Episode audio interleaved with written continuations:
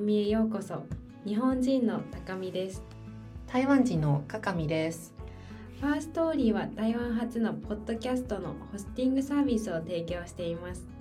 この番組では私たちインターン生が最近聞いている日本や台湾のポッドキャストを雑談とともに紹介しています。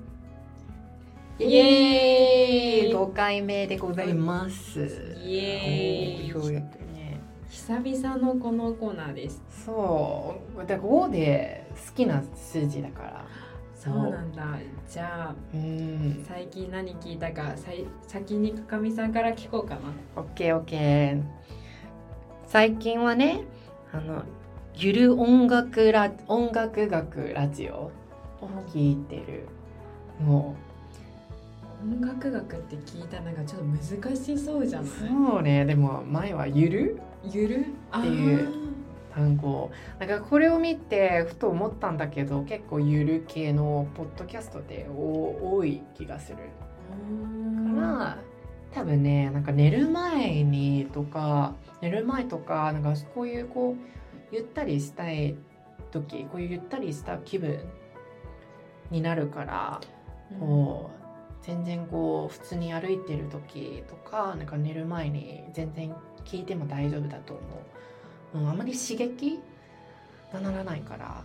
確かに、なんか寝る前とかなんか家事してる時ってリラックスしたいよね。そうそうそうなんかそういうニュースよりもなんかちょっとゆっくゆったり心が落ち着けるような内容の方がいいよね。そう。だからこうゆる音楽学ラジオって聞いてあーなんか確かに仕事しながら、まあ、仕事しながら 聞けるラなんかポッドキャストだと思う。そう。で特にあの最近はこの童謡？童謡について、うん、うん話してたエピソードを聞いた。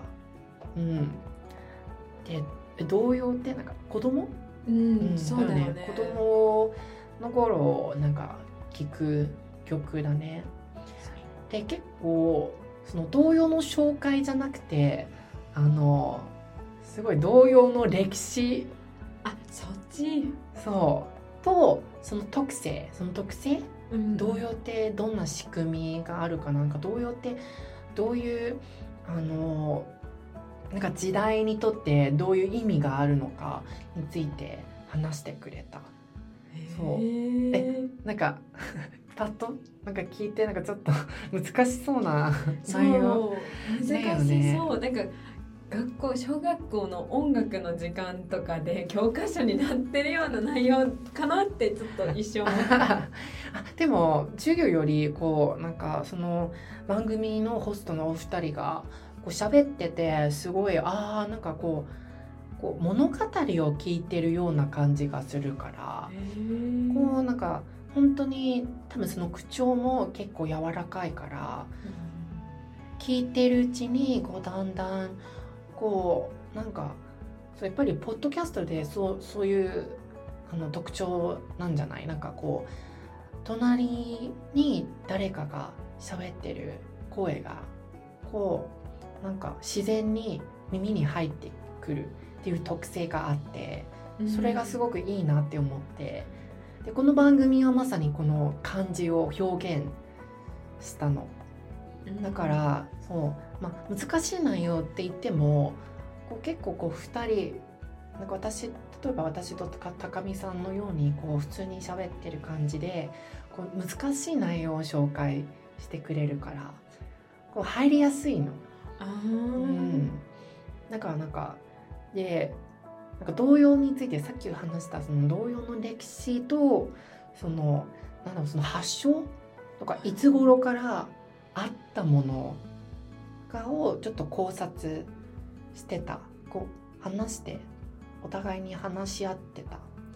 でその内容が自然になんかまあ全般にか多分難しい内容なんかそういう専門用語あと人名とかいっぱい出るけどこう簡単な内容も入ってるからそう。だからこう普通に耳に入れるしこうあこういうなんかみんなやっぱりこう同様になんかその子供だけ聞くものとして扱ってるからこうあんまり普段あんまり触れないよね。そうだね。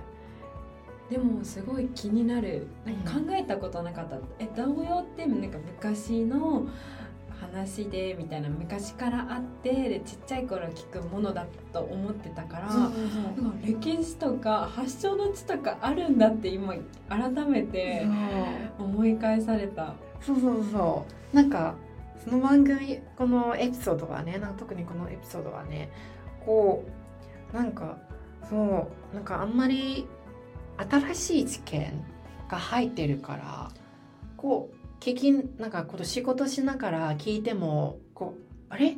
あそうなんだっていうなんか新しい発見があるからすごいあの難しい内容って言っても全然の楽しめる内容そうだね。そう歴史とかは確かに難しそうだけどでも童謡ってもう身近じゃん。ちっちゃい頃から聞いてたりとかさしてるからうん。え興味深い。そう。で童謡ってやっぱりこうその番組も話してたけどこう話してくれたけどこう時代性を共有できるそのその童謡があったのはやっぱりそのその背景その時代の背景が含まれてるから童謡を聞いて今の時代の人を聞いてもそのあその時代の人はそういうふうに暮らしてたんだっていうことが知ることができるからすごいなんか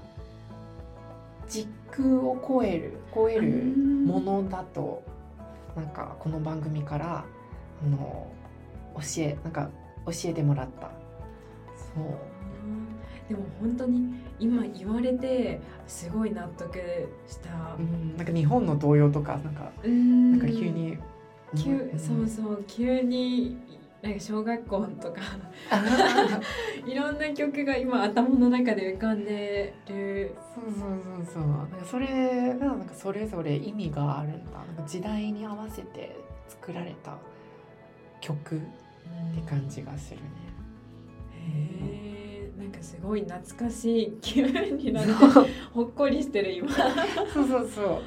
だからなんか音楽学って言っても、まあ、まあ他に他のエピソードだとこう普通に音楽家を紹介したりこうその曲の話音楽の話とかあの教えて教えてくれたりこういう内容もあるんだけどこう全体としてこうお二人がホストのお二人がこうゆるっとゆったりと話してくれるからすごい聞きなすごい聞きやすい聞き心地がいいと思う。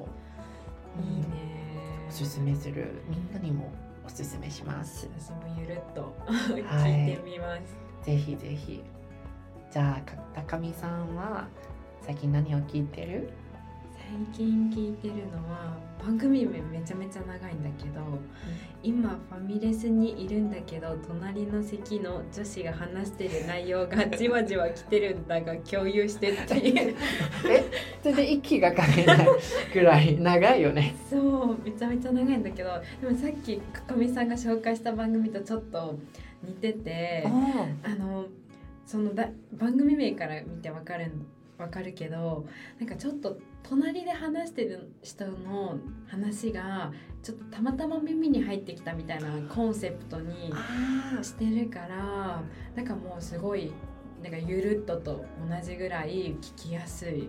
おえなんかその本当にその番組のエピソードにかなと撮る時なんか本当に隣の人が喋ってるなんかその内容を撮ってたの？撮ってはないんだけど なんか撮なんか多分その隣の人がその2人の番組のホストの2人があの隣の席にいる設定みたいな。あ多分左耳だけ音が入ってくるような感じ。仕組みなの。でもね音は両方とも聞こえるんだけどなんかそのコンセプトが多分私がその聞いてるリスナーさんがファミレスに座っててでその隣の席になんかホストの2人がいてその喋ってる内容たまたま聞こえてるみたいな設定なんだよね。あとその話の内容もそうそうなの？なんかこう普通に生活日常的な話？そうそうそうすっごい日常的な話で私が最近聞いてた一番最近のエピソードはギャル文字文化ってありましたよねっていう話。やばい知らない単語。ギャギャル文字？ギャル。あギャル。ギャル。の文字。ああそう。ギャルが使ってるもんそうそうそう書いてる文字なんだけどもう私とかの時代ってもうスマホがあるからあんまり文通っていうか手紙を書いたりとかしないから、そう私も全然知らなかったんだけどなんかその多分ホストの2人シンガーソングライターの藤原さくらさんとあと女優の方が2人ホストなんだけど多分ね私もちょっと年齢が上でなんかそのギャル文字の文化あったよねっていう話をしててそう私もなんかちょっとえ知らないからあの検索して ギャル文字ってなんだみたいな。なやばいやばい。知らないこと。そう知らなく私も知らなくてこそっと聞いてちょっと検索して。そうそしたらなんか丸文字みたいな感じでちょっと癖のある文字。書き方？書き方そああなるほど。えそうそれもそういうのもあるんだ。うそう台湾あるない気がするね。なんか私が生きてた 生まれた時多分なんかそのスマホまだなかったけど、その小学校の時交換日記書いたことがあった気がするけどなんかその交換日記だけで使う書き方とかなかった気がする。そうなんか多分その時代だけあるその絵文絵文字絵文字うん。とかはあるけど、書き方はない気がする。そう、うん。え面白いねさっきかかみさんが言った絵文字の話もしててそしたらやっぱり昔ってこういうスマホとかなかったから絵文字でなんか表情を頑張って生み出してたけどでも現在はなんかスタンプとか絵文字とかがあるからもう何も生み出さなくてももう押すだけでいいみたいな話もしててああ私の時代とちょっと違うなって。あでもねなんかまるでこうコンビニに座っててなんか隣に、隣になんか違う世代世代の人が座ってて喋ってるのを聞いてような聞いてるような感じがするよね。そうそうそう。すごい面白くて。あとはその LINE の送り方まで話してたんだよねああえすごい日常的だね。そうすごい日常的でなんか台本とかも多分ないと思う。なんかいろん1話の中にいろんな話が入ってるからだから本当に友達と友達がこうコンビニとかファミレスとかで座って喋ってるような感覚で。そう特に設定はないからこうなんかこうどんどん飛ばしてそうそう飛ばして。いろいろ話してたような感じだね。そ。う15分だけなんだけど本当に内容はいろいろ飛ぶから。いやえー、あ結構寝る前におすすめのポッドキャストなの？そうだね寝る前でも。いつなんかどの時間で聞く方が高見さんがおすすめなの？私はあの電車とか移動してる時に聞くことが多いかなやっぱり若いあの女優さんとシンガーソングライターの2人だから話のテンポが速いからもしかしたら寝る時に聞いたら逆に目が冴えちゃうかも。